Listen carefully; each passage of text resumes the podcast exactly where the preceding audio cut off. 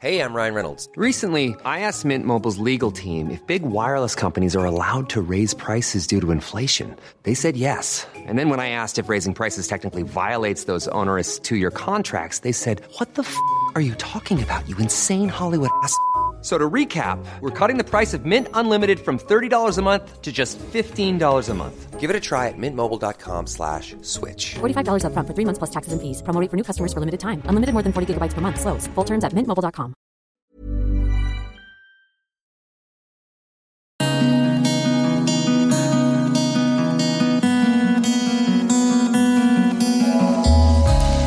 Ils nous emmènent dans leur nuit, magnétique, chaotique, mélancolique. Ils éclairent leur nuit blanche, les bleus, les noirs, celles d'hier et d'aujourd'hui, toute leur nuit. Cette semaine, la rencontre d'après minuit vous invite à écouter les confidences de Sylvain Tesson. Un soir de beuverie, cet écrivain qui a fait du voyage son mode de vie et son œuvre est tombé du toit d'un chalet à Chamonix. Si je m'en sors, s'est-il promis sur son lit d'hôpital, je traverse la France à pied. Cette fugue hors des sentiers balisés a donné un livre merveilleux, Sur les chemins noirs, publié aux éditions Folio. Dans ce livre, il recommande à tout accidenté la marche à pied et une nuit à la belle étoile. De passage à Paris, il nous explique pourquoi nous devrions tous avoir une lampe frontale à portée de main. Bonsoir Sylvain Tesson. Bonsoir. C'est votre, euh, c'est votre père ici? Euh, Non, pas vraiment, mais j'y j'y suis de temps en temps quand je suis au théâtre de poche. Ah, Je viens ici euh, m'enfumer un peu. d'accord.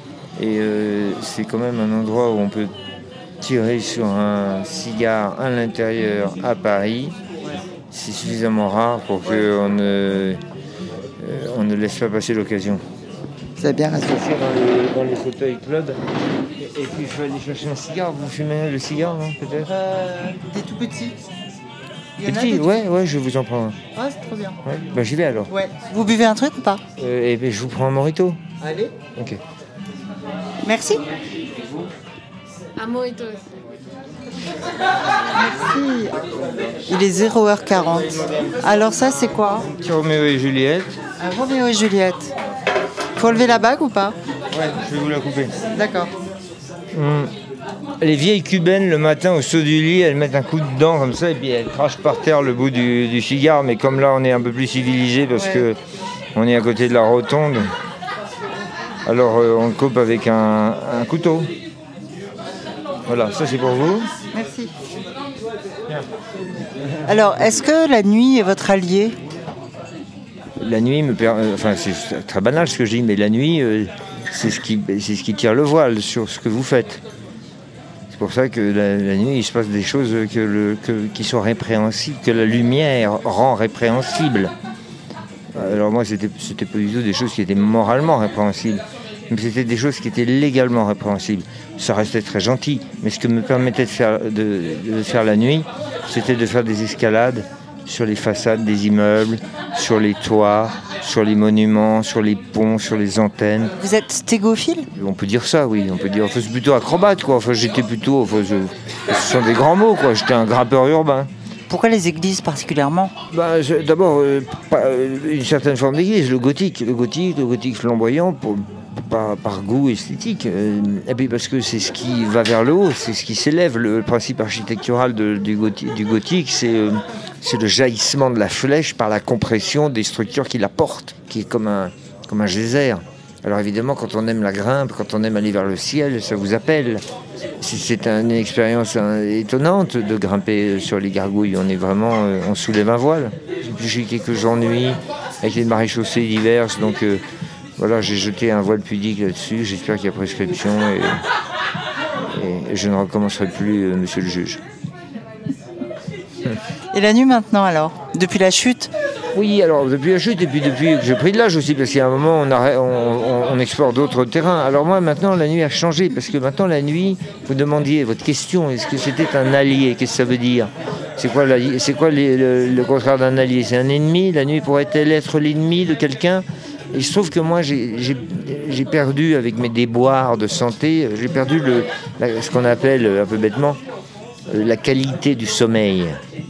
Enfin, en gros, j'ai fait des insomnies. Alors, euh, mes insomnies ont été assez, euh, au début, comme tout le monde d'ailleurs, assez angoissantes. Puis maintenant, je les ai un peu converties en, en- en liberté de lecture. J'aime beaucoup, je trouve que la lecture de la nuit n'est absolument pas la même que la lecture du jour. On, s'autorise pendant la nuit, comme on a beaucoup de temps, comme on ne sait pas très bien quand on, s'endormira, donc on imagine qu'on a tout le temps. Alors on fait des lectures euh, d'exploration, on, découvre des choses, on se console comme ça. Il faut en fait découvrir des, des aveux d'insomniaque. Sioran, l'insomniaque, lit Sioran, il voit la souffrance extrême de Sioran qui devenait fou, qui déambulait dans les rues de Bucarest. C'est vraiment le, le plus grand écrivain de l'insomnie, c'est lui. Ça l'a même constitué. Ça l'a empêché d'être heureux finalement. Il faut lire des fragments en fait la nuit, il faut lire les journaux intimes, il faut lire les aveux, il faut être avec les écrivains. La nuit, c'est le, le territoire de l'aveu?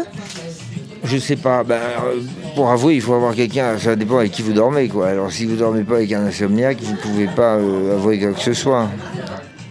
Alors peut-être vous pouvez vous faire des aveux à, vous-même, mais alors dans ce cas-là, c'est le territoire de l'angoisse, oui, ça c'est sûr, bien sûr. C'est le territoire de l'angoisse, c'est indéniable. D'ailleurs, euh, qui sont les. Si vous, si vous transposez ça au champ zoologique, les bêtes qui sortent la nuit, sont les bêtes qui ensuite ont été versées dans l'appareil symbolique de l'angoisse. La chauve-souris, le scolopendre, les chouettes, toutes les, bêtes de la nuit, oui, sont les bêtes de l'angoisse, je pense. Moi, j'ai le souvenir de mes premières insomnies euh, après ma chute. Je, je voyais beaucoup de bêtes, de, bêtes de la nuit, des araignées, des, bêtes d'Edgar Poe, de Lovecraft, quoi, des, bêtes à pattes. Vous les voyez comment? Je les voyais qui sortaient de mes orbites. Euh, ce qui évidemment vous prédispose pas euh, ensuite au, calme nécessaire à l'endormissement. Vous avez dit euh, qu'il faudrait prescrire à tout accidenté la marche dans la nature avec des nuits à la belle étoile. Ah oui, voilà. Ah oui, c'est vrai, c'est vrai. La, nuit à la belle étoile, c'est vrai, j'y pensais pas. La nuit à la belle étoile, c'est vraiment un des trésors de ma vie. Par bonheur, euh, je, peux encore le, faire. Je, dors très souvent dehors. C'est pour moi merveilleux. D'un tout petit tapis euh, qui vous sépare de la terre, vous sentez sur votre dos, vous sentez que vous êtes vraiment sur la terre, sur le globe terrestre. C'est génial parce que c'est vrai, vous, êtes là euh, sur votre tapis de sol, vous avez les yeux écarquillés, vous voyez les étoiles et puis voilà les grandes questions qui sont tellement banales mais qui sont vertigineuses. Les Japonais d'ailleurs disent pour dire vagabonder, ils disent l'oreiller d'herbe. Oreiller d'herbe. C'est très beau comme formule. L'oreiller d'herbe, c'est quand on, pose sa tête sur la, le, matelas d'herbe sur la prairie, et puis on dort. Ça fait des nuits très amicales. C'est comme les, nuits, les nuits de Knulp. Knulp, c'est le héros vagabond de Hermanès. Knulp, et, euh, il, vit une vie d'amitié avec la forêt, avec le sol, par la nuit, par le sommeil, par la nuit. il se réveille, il est, dans l'amitié de la forêt. Et puis un jour, il meurt en se disant, euh, il est triste parce qu'il se dit, je n'ai pas connu la nuit de la, maison avec la femme qui vous attend, euh, toute cette espèce comme ça de, de, possibilités peut-être hein, d'un bonheur domestique. Euh, que je ne connais pas, moi, de, bonheur installé, que je ne méprise pas, mais que je ne connais pas. le bonheur installé, alors que nul ne le connaît pas, il le voit parce qu'il il dort près de son arbre et il voit les, la chaumière avec la lumière allumée, il imagine une scène intérieure, une scène domestique, un bonheur maîtrisé, et il va mourir au pied de son arbre seul, et il se dit au fond qu'il a eu tort. Vous vous dites ça, vous, parfois ou pas non, non, parce que je sais que celui qui meurt dans sa maison, dans son lit confortable, avec euh, sa Gretchen qui lui a préparé la soupe, lui-même se dit qu'il a eu tort de ne pas vivre la vie dans les bois. finalement, c'est le, propre de l'homme, c'est d'être déçu et de regretter. Tout le problème de la vie est de savoir de quel côté de la fenêtre se trouver. Euh, mais, mais mais toute la malédiction de la vie est que quel que soit le côté, on regrettera de ne pas être de l'autre. Alors voilà, il n'y a pas d'issue. Parce que c'est normal en fait de, dormir dehors. attention, euh, attention, il faut, il faut quand même préciser que là je parle du point de vue de celui qui fait de la nuit dehors une joie un plaisir, un luxe. Un luxe. hein. Le bonheur d'un nuit dehors, c'est que c'est quand on a le choix de ne pas dormir dedans, quoi. Naturellement. Enfin, ça, ça allait de soi. Et euh, vous, vous préférez la nuit qui tombe ou le jour qui se lève? La nuit qui arrive ou la nuit qui s'en va? Euh, J'ai pas de hiérarchie. Après, je trouve l'aube moins belle. L'aube est moins belle à l'œil, beaucoup moins belle. Euh, Parce qu'elle est beaucoup plus évidente, mais elle a tout. Mais voilà, après, c'est un autre ordre, le tressaillement de l'aube. C'est un ordre intérieur, spirituel, quoi. Tout d'un coup, on n'est pas mort. Une journée de plus m'est octroyée. En fait, j'ai envie, quand même, tous les matins, de recevoir un cadeau et de me dire euh, que c'était pas désespérant d'être en vie et que ça va recommencer, que c'est merveilleux. Quand j'a- j'avais lu les, les forêts de Sibérie, j'avais lu la liste du matériel que vous aviez emporté, et euh, évidemment, il y avait la lampe frontale. Et en fait, j'avais envie que vous me racontiez une histoire de lampe frontale. Non, mais la lampe frontale, c'est euh, un, instrument qui devrait être prescrit, euh, comme on appelle ça, par le remboursé, là, par les services de sécurité sociale, parce que c'est un, instrument très modique. D'ailleurs, maintenant, il y a des petites lampes frontales extraordinaires qui ont, qui ont euh, adapté à le- au boîtier une modalité d'éclairage utilisée par les marins. À partir de- de- des heures de la nuit, la lumière passe en rouge, ce qui vous permet de lire la nuit sans gêner euh, la, la jeune femme qui dort euh, à côté de vous. Euh, Vous comprenez ce que je veux dire? Parce que si vous commencez à lire avec un, en allumant la lampe de chevet, c'est ça la mort du couple. C'est le kit de survie de la vie conjugale, parce que ça permet de ne pas gêner l'autre. Or, de quoi meurent les couples de, probablement, de, la, gêne. De la gêne. L'autre vous gêne. Et à ce moment-là, on ne supporte plus rien. Et il y a quelque chose qui vous gêne par-dessus tout, c'est la lumière la nuit, parce que l'autre lit. Eh bien, si vous avez ces petites lumières rouges la nuit, et que vous lisez avec cette lumière, peu importe qu'il y ait une disgrâce, parce que vous avez une lampe frontale sur la tête. C'est ça. C'est soit la délicatesse, soit la survie. Oui, c'est ça. C'est-à-dire que oui, les dissensions peuvent venir d'ailleurs, mais pas de là. Il n'y aura pas le, le grand combat de la lampe de chevet. Quoi. Voilà, c'est ça. Et en bivouac, indispensable. La lumière rouge, et vous lisez. C'est merveilleux. Merveilleux. Moi, là, je lisais, tout, l'hiver, j'ai lu L'ombre des jeunes filles en fleurs, que je n'avais pas lu. J'ai mis beaucoup de temps à le lire, parce que je lisais avec une attention énorme, énorme. Et quand vous lisez Proust très attentivement, c'est très très long. Très très long. Vous enfoncez dans sa pathologie, dans sa souffrance, de sensibilité dingue. Vous avez, vous avez vraiment envie que vous auriez aimé qu'il soit un peu plus, plus brut, quoi, pour aller mieux. Et alors vous lisez ça avec cette lumière rouge, lumière des sous-marins. C'est une, c'est une expérience extraordinaire. Vous étiez où quand vous avez lu ça? J'ai mis, j'ai mis trois mois, j'ai mis trois mois à le lire très attentivement. Donc j'ai été un peu en Syrie, j'étais un petit peu en Guadeloupe, puis j'étais dans les bois, dans les calanques, dans les grottes où je bivouaquais. C'était là cet hiver. C'est merveilleux quand même de lire Proust dans une grotte. Oui, oui, oui. Enfin, moi, je trouve pas ça merveilleux. Je trouve ça normal. C'est-à-dire, moi, je, je- je vis beaucoup en bivouac. Et En bivouac, je prends mes cigares et je prends ma poésie parce que je fais coexister la proximité permanente du danger avec les éléments les plus raffinés de la civilisation. La phrase est de Stendhal. C'est ça, de dormir dans une grotte ou dans une paroi avec un cigare et un livre de poésie. Vous avez le raffinement mais vous êtes dans la rusticité absolue. C'est formidable.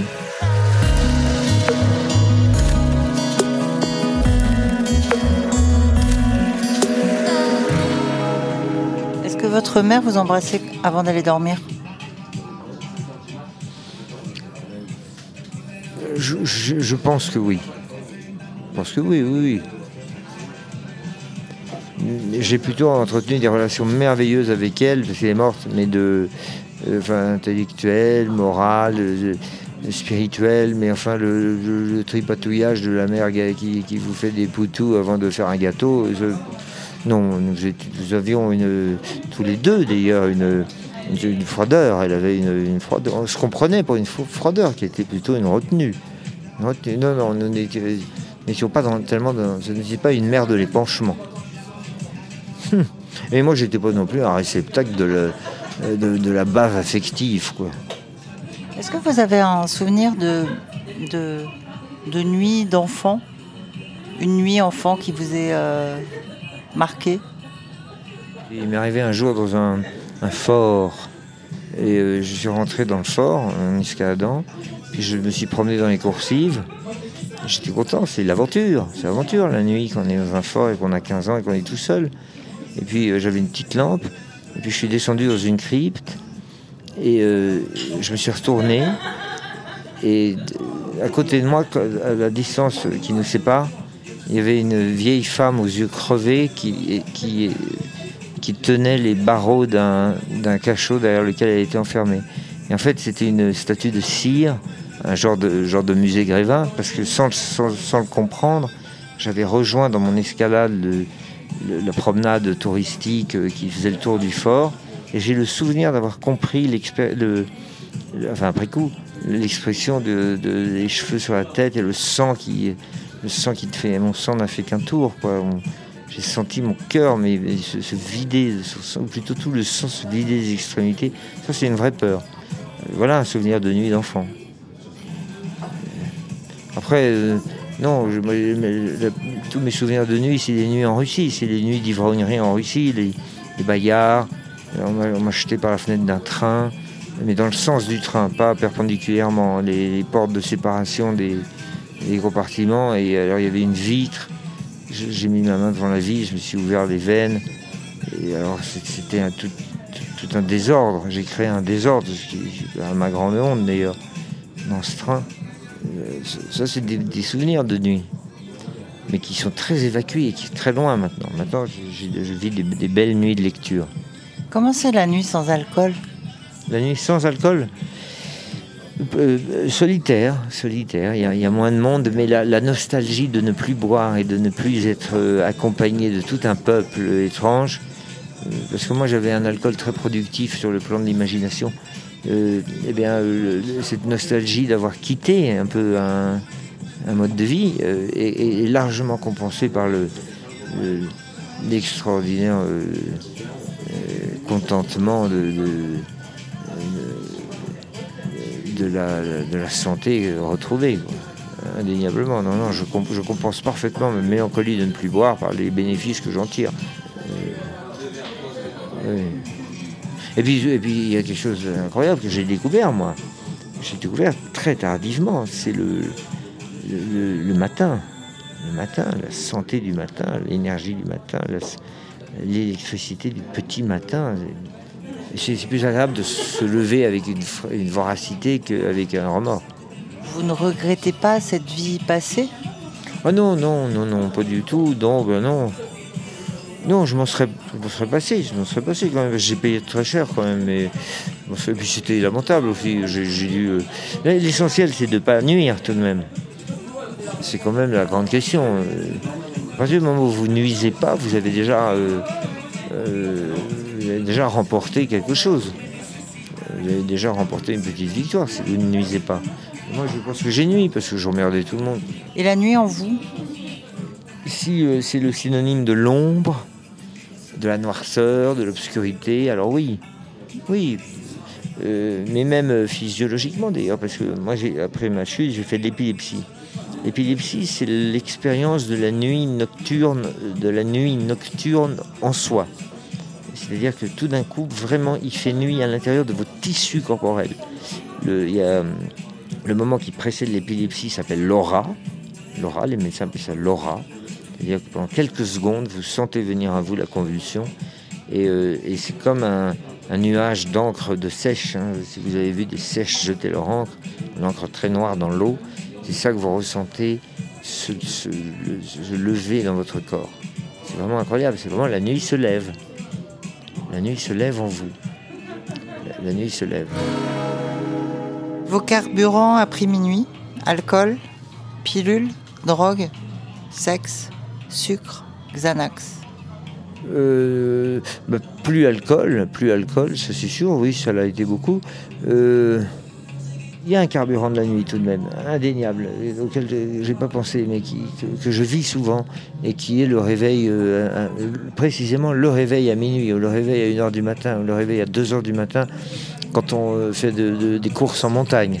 Quand vous partez en montagne, Il y a toute une partie du refuge de montagne qui se réveille à 1 heure. Il y a ceux qui se lèvent à 2 heures, ceux qui se lèvent à 3 heures. Les mecs qui se lèvent à 4 heures. Et plus vous vous levez tard, plus ça veut dire que vous allez faire des voies pas très difficiles. Alors ça, c'est un carburant parce que c'est épouvantable de se réveiller à 1 heure dans un refuge de montagne avec tout le monde qui, se, qui enfile ses crampons. C'est affreux. Mais vous sortez, vous faites happer par le froid, l'air pur, les étoiles, la course en montagne, le bruit des crampons sur la glace. Ça, c'est un carburant. C'est un carburant paganique, organique, archaïque, élémentaire. Et là, vous ne dormez plus jusqu'à être arrivé au. euh, retourner au refuge. quoi. Et la drogue, le sexe et le Xanax? Non, euh, Xanax, strictement jamais. Strictement jamais. Je n'ai jamais pris d'antidépresseur euh, de ma vie parce que j'avais l'alcool. On n'a pas besoin de, de- de toute la, la pharmacopée quand il y a le Bourgogne. quoi. C'est évident. quoi. Euh, euh, les drogues, je, je me suis jamais drogué. je me suis jamais drogué.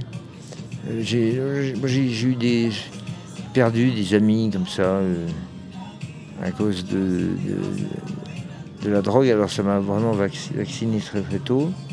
Et puis bah, le sexe, euh, bah, bah, je, je considère, je, je- je considère encore que, que j'ai mes pudeurs. La nuit la plus dingue J'étais euh, je m'étais un peu emboissonné. Et puis euh, j'étais tombé par terre euh, au carrefour de l'Odéon avec ma motocyclette parce que j'avais pas vu le carrefour. Alors j'étais tombé par terre et, deux types sautent sur moi pour me ramasser très sympathiquement, m'asseyent à leur table parce qu'ils étaient dans un bistrot euh, au carrefour de l'Odéon, m'asseyent à leur table pour me remettre. Ma moto était, était cassée. Moi j'étais quand même très étourdi par le choc. J'enlève mon casque et je reconnais deux amis, c'était euh, Pierre-Louis Basse et Jean-Marc Parisi. Et ils étaient en train de boire un coup. Et ils ont fait comme les Saint-Bernard autrefois. Les Saint-Bernard, quand ils ramassaient les alpinistes, euh, ils, euh, eh les Saint-Bernard, ils avaient un petit godet d'alcool. Et on donnait à boire aux alpinistes. Et là, ils ont trouvé le moyen, ils ont eu le réflexe de me donner à boire. Alors que j'étais quand même déjà assez avancé dans le- le- les excès. Et alors j'ai bu. Et là, ça m'a rendu fou. Et pour les remercier, je suis parti grimper la façade de, de la rue jusqu'en haut. Puis après, j'ai fait des, acrobaties sur les balcons, si bien que les flics sont arrivés. Toute la rue a été euh, bloquée. J'ai été attrapé. Euh, j'ai été emmené au, poste. Et euh, là, j'ai été mis en cellule, en cellule pendant 12 heures pour ivresse publique et manifeste. hein, c'est le nom qu'on donne au délit. Et, et ben, je vais vous dire que j'ai passé une très très bonne nuit, quoi. très calme. Là, pour le coup, la nuit a été calme. C'est pas une nuit très dingue, hein, c'est une nuit lamentable plutôt. Euh, Boule à facettes. Hein? Boule à facettes. Boule à facette. Boule à facette, c'est votre question. Ouais. Boule à facette. Ça vous évoque quoi? Euh, euh, euh, je, je, euh, je suis assez hermétique aux boîtes de nuit. Totalement même. J'y étais un peu en Russie parce que bon, on m'y traînait, mais ça m'intéresse pas. Ça m'intéresse pas du tout. euh, trop de tout. En fait, le- tout le problème est qu'on est des transformateurs électriques. hein. C'est ça les hommes, c'est des transformateurs électriques. Et, si l'ampérage est trop fort, on disjoncte. Et moi, c'est tout. je ne peux pas supporter le trop de tout. Et la boîte de nuit, c'est le trop de tout. Euh, et ben moi, je dis, je ne supporte pas. Donc, boule à facette, euh, euh, je tire. Merci. Il est 1h53. Vous imaginez? Merci Sylvain Tesson pour cette virée nocturne. La rencontre d'après-minuit est un podcast de Catherine Castro pour Marie-Claire. N'oubliez pas de vous abonner sur votre appli de podcast préféré. Et je vous donne rendez-vous le 16 mai avec la chanteuse et musicienne Constance Verluca qui vous racontera ses nuits de veille et une fugue adolescente un soir de Noël.